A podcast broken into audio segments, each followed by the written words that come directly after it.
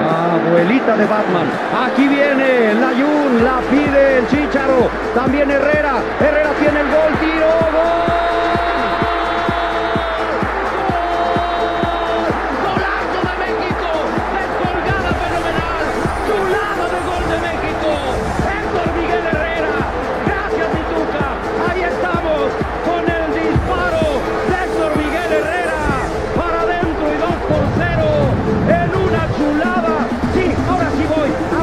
Me voy a bajar a felicitarlo. Me paro de pie, podcast. Una narración deportiva. Es apasionante, es emocionante, es verdaderamente hermoso cómo sentir eh, ese momento, cómo transmitirlo porque como decía un buen amigo, Pepe Segarra, que es uno de los maestros de la narración del béisbol, del fútbol americano y de, y de otras cosas, los narradores somos portadores de emociones. He tenido la oportunidad, la dicha de transmitir muchos otros deportes, ¿no? El boxeo es uno de los que más he narrado el fútbol americano en mis inicios, que ya les he platicado, si han escuchado algún otro podcast, que es lo que yo jugué la gran parte de, mi vida, que hice deporte, o el tenis, también lo he narrado, muchos torneos de, de Gran Slam, eh, torneos 1000, torneos 500, algunos otros eventos como Juegos Olímpicos, que es una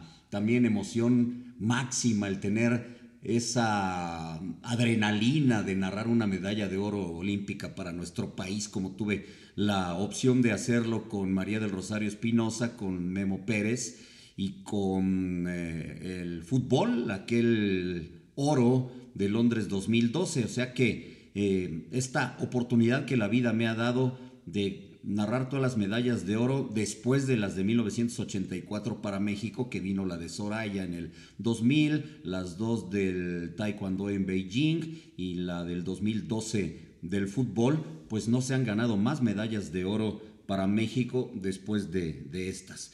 Entonces, estas emociones, si bien son eh, distintas, son equiparables a lo que uno puede transmitir, emitir. Por eso no es que sea crucial, ahora que, quiero darte todas estas eh, herramientas, si es que quieres ser narrador deportivo, no es que sea crucial el que mm, estudies comunicación. En mi caso lo consideré muy importante y de hecho entré a la carrera de comunicación pensando en ser comentarista deportivo y, y yo sí he aplicado mucho de las ciencias y técnicas de la comunicación que de alguna manera se aprenden en esta carrera, que si bien las tiene uno claras, aunque no se estudie esto, eh, se, se, extiende todavía más el conocimiento de lo que es emisor receptor y sobre todo de lo que es el mensaje, ¿no? Cómo puede llegar a los oídos del receptor y que ahora ha cambiado esto de manera radical con las redes sociales porque el receptor tiene ya una retroalimentación eh, inmediata, ¿no? Ellos reciben el mensaje en sus oídos y de inmediato eh, tienen esa respuesta para el emisor y esa retroalimentación, insisto, se da de manera inmediata para allá y para acá se puede tener ese contacto, ese contacto pues eh, casi casi al chasquido, ¿no? Inmediato cuando se está dando el mensaje. Por eso sí creo que es importante de alguna manera tener claro lo que son los alimentos, los elementos de la, de la comunicación, el emisor, el receptor, o sea, quien emite el mensaje, quien recibe el mensaje, un código, que este es, esto es muy importante porque se habla de este conjunto de señales o signos que forman el, el mensaje y que ahí depende de cuál sea el medio, en este caso que estamos hablando de los medios de comunicación, para llegar a transmitir eh, este mensaje que es, es esa información eh, que, se, que, se pretende que llegue de manera adecuada a los oídos de, la gente, ¿no? O, o, a la sensibilidad de la gente, para ser más claros. Es un canal de comunicación importantísimo el pensar que sí puede ser la radio, el internet, las redes sociales, eh, la televisión, la prensa escrita, que ahora es más por, por medio de, la computadora, ¿no? Por el internet, por las redes, que de otra forma. Entonces ha cambiado, insisto, de manera radical. Y sí sería interesante que por lo menos se tenga un eh, curso, un diplomado de comunicación para poder ampliar todo este tipo de conceptos que te puede servir no solamente para una narración deportiva o para un comentario deportivo, sino para todo lo que tenga que ver eh, la, de la publicidad. Obviamente tiene que ver mucho la, la mercadotecnia para saber a dónde llegas. Y, hablaba yo de los códigos y las señales, porque para mí es súper importante dentro de esos códigos y señales que se quieran emitir la personalidad del que está hablando, del que está a cámara para intentar em, reproducir este tipo de mensajes y lleguen lo que tú pretendes de manera adecuada. El, el, ponerle un sello a lo que estás diciendo y no solamente con lo que hablas cómo lo hablas, cómo lo dices y cómo lo expresas de, de voz, sino también con tu gesticulación, con tu manera de moverte, si es el caso, en donde te ven, ¿no? La televisión y ahora con el Instagram y con, con todas estas redes, el TikTok, ¿no? Es una de las eh, maravillas actuales para, para este tipo de cosas, ¿no? Tú cómo te expresas. Eh, ante la cámara para poder emitir este mensaje. Y la narración es algo eh, muy moldeable en este sentido. A mí me encanta actualmente cómo se han ido incorporando otras voces al comentario, a la narración deportiva, y me refiero concretamente a las mujeres, cómo han crecido. Tengo varias compañeras que, que son todas unas profesionales, son una maravilla para emitir mensajes deportivos en la radio, en la televisión, en las redes y se han preparado muchísimo y son voces que para mí se escuchan, se escuchan eh, extraordinarias en, los medios. Y por ello también quiero referirme a, ustedes mujeres porque ustedes encuentran ciertas formas de comunicación que igual y, y, el hombre no las entiende tan fácil, ¿no? Em, cambia mucho desde mi perspectiva una sonrisa en la televisión de una mujer a la sonrisa en la televisión de, de, un hombre. Es más cautivante desde mi perspectiva, desde mi forma de ver. Y cuando empiezan a expresarse del deporte y lo conocen tanto, eh, amarran, atrapan a la gente que, que las está siguiendo en ese momento en el medio.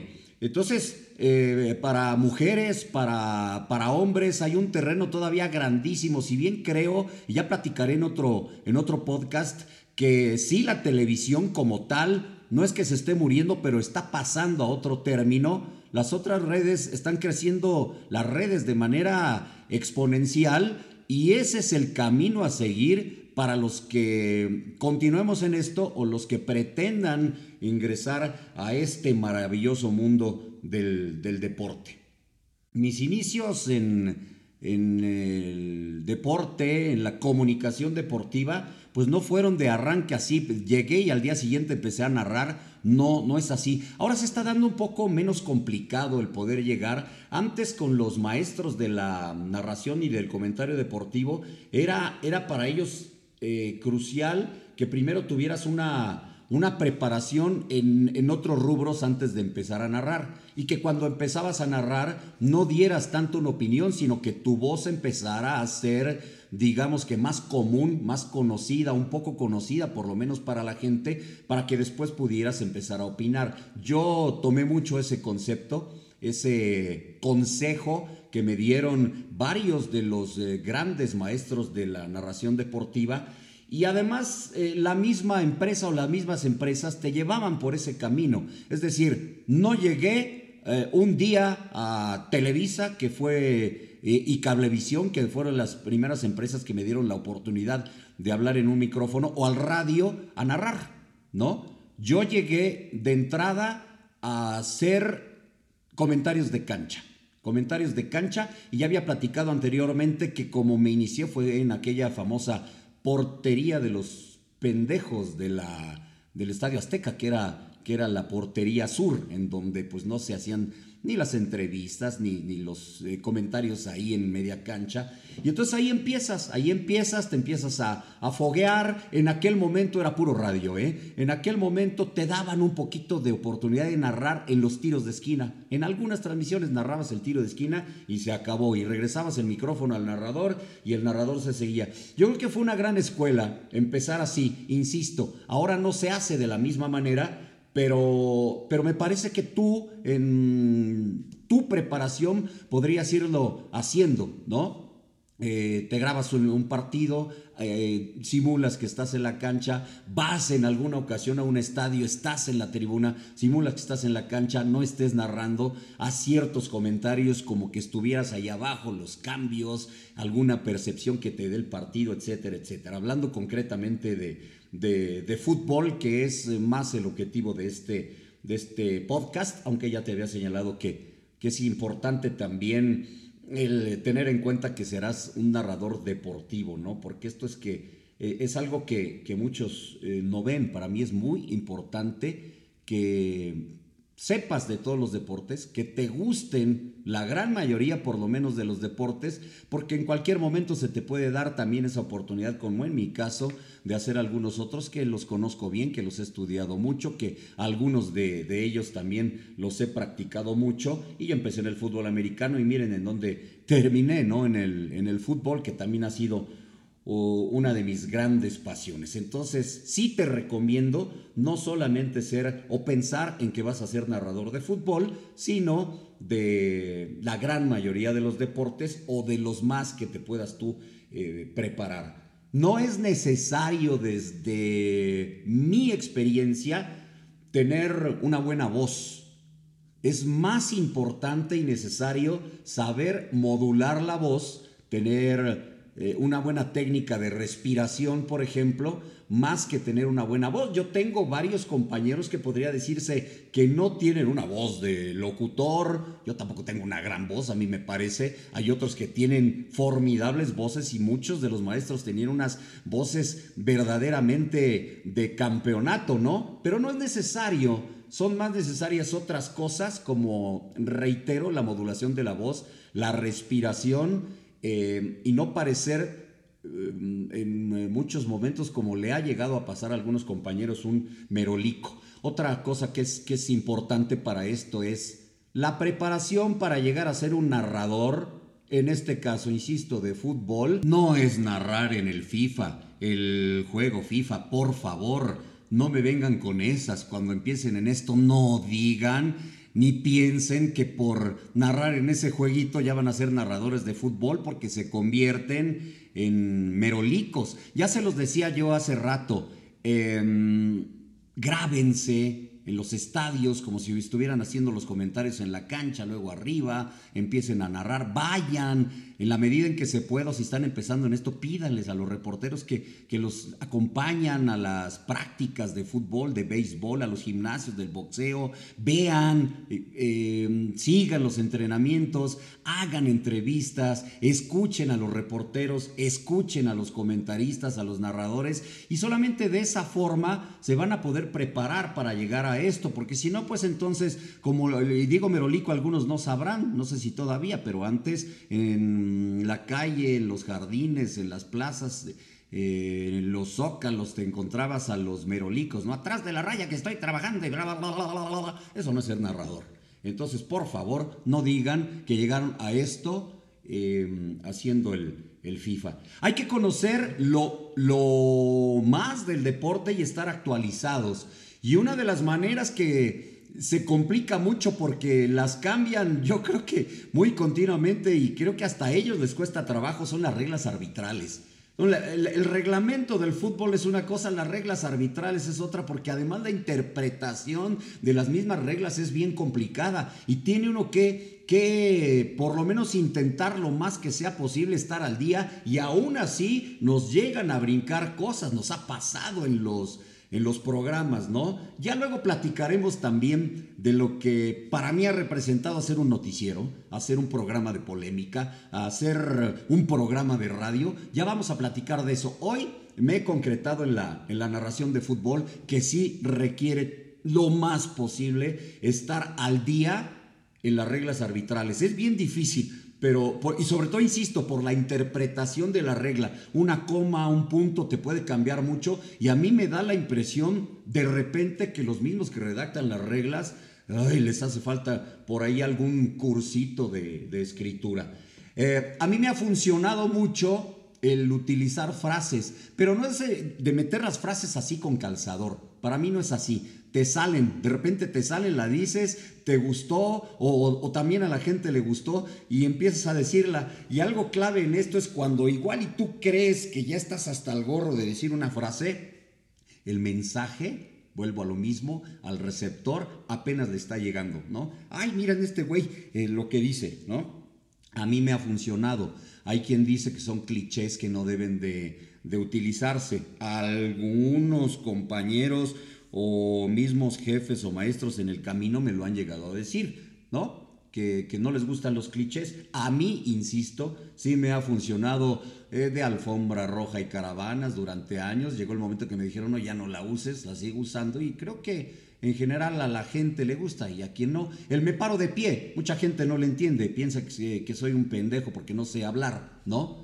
Eh, que, se dice me pongo de pie y lo sigo diciendo y más me lo dicen y más cuando digo me hinco de rodillas o me siento de nalgas, ¿no? Dicen, no, que este estúpido, ¿qué está diciendo? Pero, insisto, sí te, te, te puede funcionar. No es que sea abuelita de Batman, pero te puede funcionar. Eh, en cuanto a pequeños tips de narración, me preguntan mucho, oye, pero ¿cómo identificas a los jugadores? Al momento de hacer las alineaciones hay gente que las pone en un pizarrón ya por posición, yo las pongo como lista, pero al momento de estar en la cancha los ubicas por posición, quién es el lateral derecho, el izquierdo, el carrilero, el media cancha, el centro delantero, etc.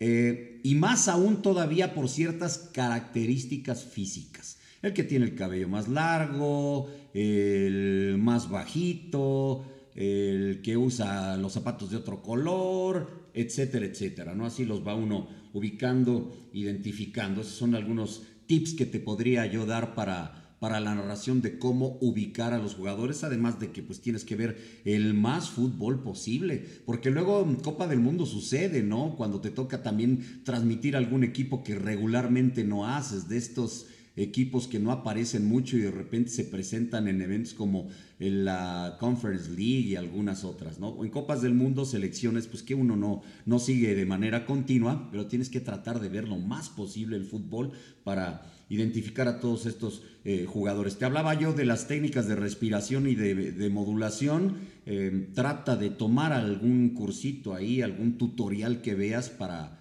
para esto que ahora sirve mucho, ¿no? Ahí en el, eh, en YouTube lo, puedes checar, habrá algunos, yo he visto algunos. Es bien importante también que estés en buen contacto y buena comunicación con los, con los técnicos, ya que estés narrando un partido de fútbol. Me refiero a los que te, a los ingenieros que te dan el micrófono, los audífonos, que estés a gusto con esto, porque luego, si, si, en mi caso, ¿no? Si no tengo mi regreso, cuando yo estoy hablando me oigo, si no tengo mi regreso a, cierta, a cierto nivel, empiezo a gritar mucho. Y eso es bien complicado. Actualmente, cuando eh, narramos desde casa, que ahorita te voy a platicar eso, es más difícil todavía porque la, la modulación del audio, pues no depende ya tanto de los técnicos, porque no le pueden dar más nivel o menos nivel en, las plataformas que actualmente se utilizan. Pero si estás en un estadio, en un estudio, sí es bien fácil que el técnico te, te ayude. Para mí es crucial tener, y tengo muchos amigos técnicos, eh, camarógrafos, tengo muchos amigos productores, y si trabajamos todos de manera cordial, eh, no necesariamente que seamos amigos, pero tengo muchos amigos, entonces de verdad que las transmisiones salen mejor y nos nutrimos, ¿verdad? Ellos, nosotros, y, somos un equipo, y entonces es la manera en que salgan bien las transmisiones. Otro tip, la cultura, por favor, la cultura, por eso es bien importante para mí estudiar. Si no quieres comunicación, no, otra cosa, estudia, otra carrera, y, y nútrete y estudia y lee, pero no leas nada más de, de deportes o nada más de fútbol, lee de todo. Es como me decía mi gran maestro Memo el periodista. Yo leo de todo, leo el, el, el TV novelas, leo, leo todo, porque hay que estar enterado de todo si te dedicas a comunicar y tiene toda la razón. De repente me dicen, oye, es bien chismoso, ¿cómo es que sabes X, Y o Z, no? O me dicen mis hijas actualmente Bad Bunny o, la Rosalía o lo que sea, pues hay que saber. Y, y la cultura general es bien, bien importante. Qué distinto es narrar en eh, un estudio, en la casa o en un estadio. Yo creo que todos vamos a decir lo mismo. ¿Qué prefieres? Pues en el estadio. Tienes todo el panorama desde un, desde un eh, palco de lo que está sucediendo en la cancha. Tienes la comunicación con el comentarista a un lado, con la gente de cancha. Puedes voltear a verlo y lo tienes a un lado al comentarista. La comunicación es inmediata si te voltea a ver para saber que él quiere decir algo o al revés, ¿no? Eh, si estás en estudio o en estadio. En estudio es más o menos igual. Mucha gente piensa que tenemos unas pantallotototas en los estudios para ver la transmisión y que tenemos muchas tomas. No, tenemos la misma toma que ustedes y muchas veces ustedes tienen la televisión, la pantalla más grande que la que estamos viendo nosotros. Eso es en el estudio, aunque sí tienes muchos, muchos plus como el tener cerca a los ingenieros, a los técnicos que te hacen eh, tener una, una, una, buena transmisión en cuanto al audio y a la imagen se refiere, igual que en el estadio.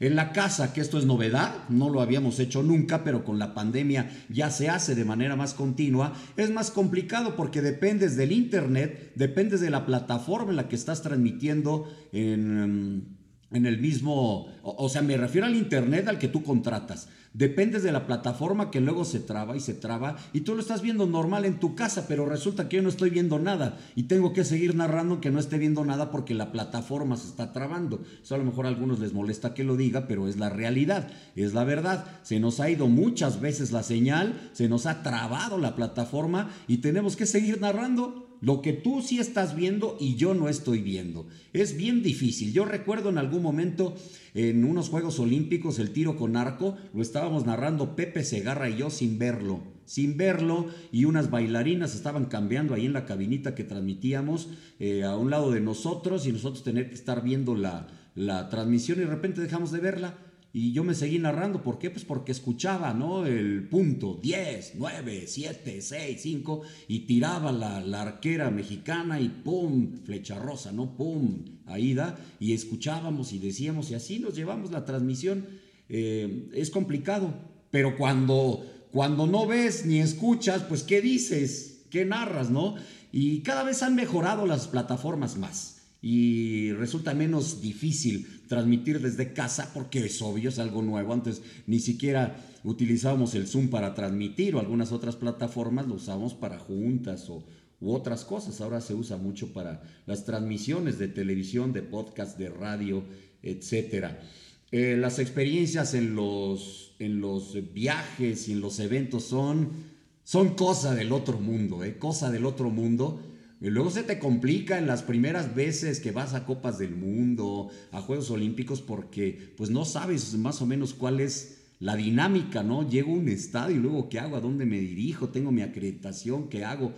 Tienes que llegar a los camiones, a los compounds para pedir un boleto con tu acreditación, te tienen en una lista que eres el que va a transmitir ese, ese partido, ese evento, y entonces ya agarras tu boleto y te subes a los palcos. Son infinidad de palcos, imagínate nada más, prácticamente todo el mundo transmitiendo una Copa del Mundo, ya sean una, dos, tres cadenas, radio, televisión, no sé. Entonces te acomodan en palquitos, en un palco exclusivo para toda la zona de, derechos de transmisión, ¿no? Palco de prensa es otra cosa, porque son los que nada más van, ven el partido, no pueden transmitir y entonces ya después emiten sus comentarios, escriben con respecto al juego, etcétera. Entonces llegas ahí y ese es otro mundo, ese es otro mundo. Llegas, te sientas, igual en el palco de al lado que me, tocó, me ha tocado en algunas copas del mundo está Arsène Wenger, el que ha sido mucho tiempo, fue mucho tiempo técnico del Arsenal y que él lo usaban mucho para las transmisiones de las Copas del Mundo. Y ahí te puedes encontrar, yo he tenido compañeros, de compañeros he tenido, imagínense nada más,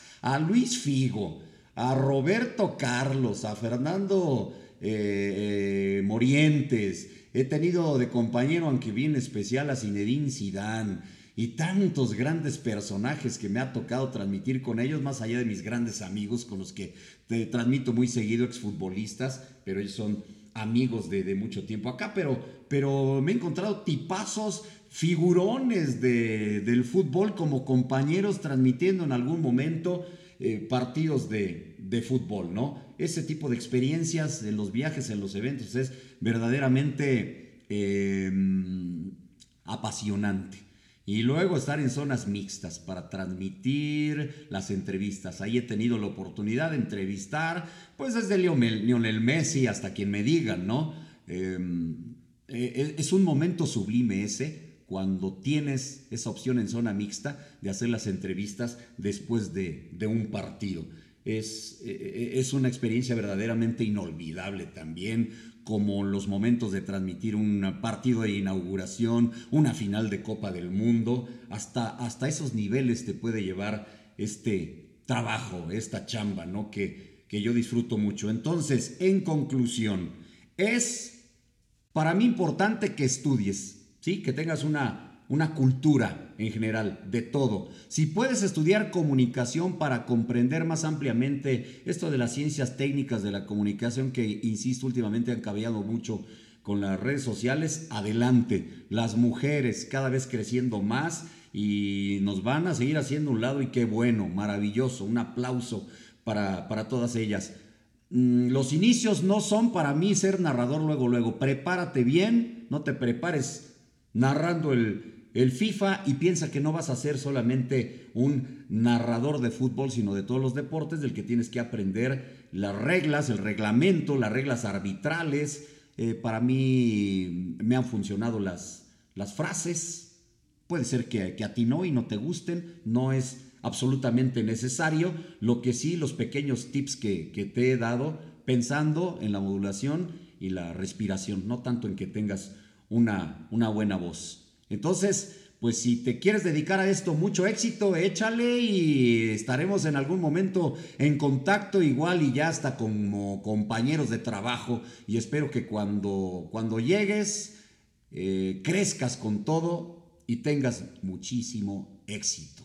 Te podría decir que sí, que si te preparas, como dije hace muchos años, muchos años, tienes derecho al éxito. Ah,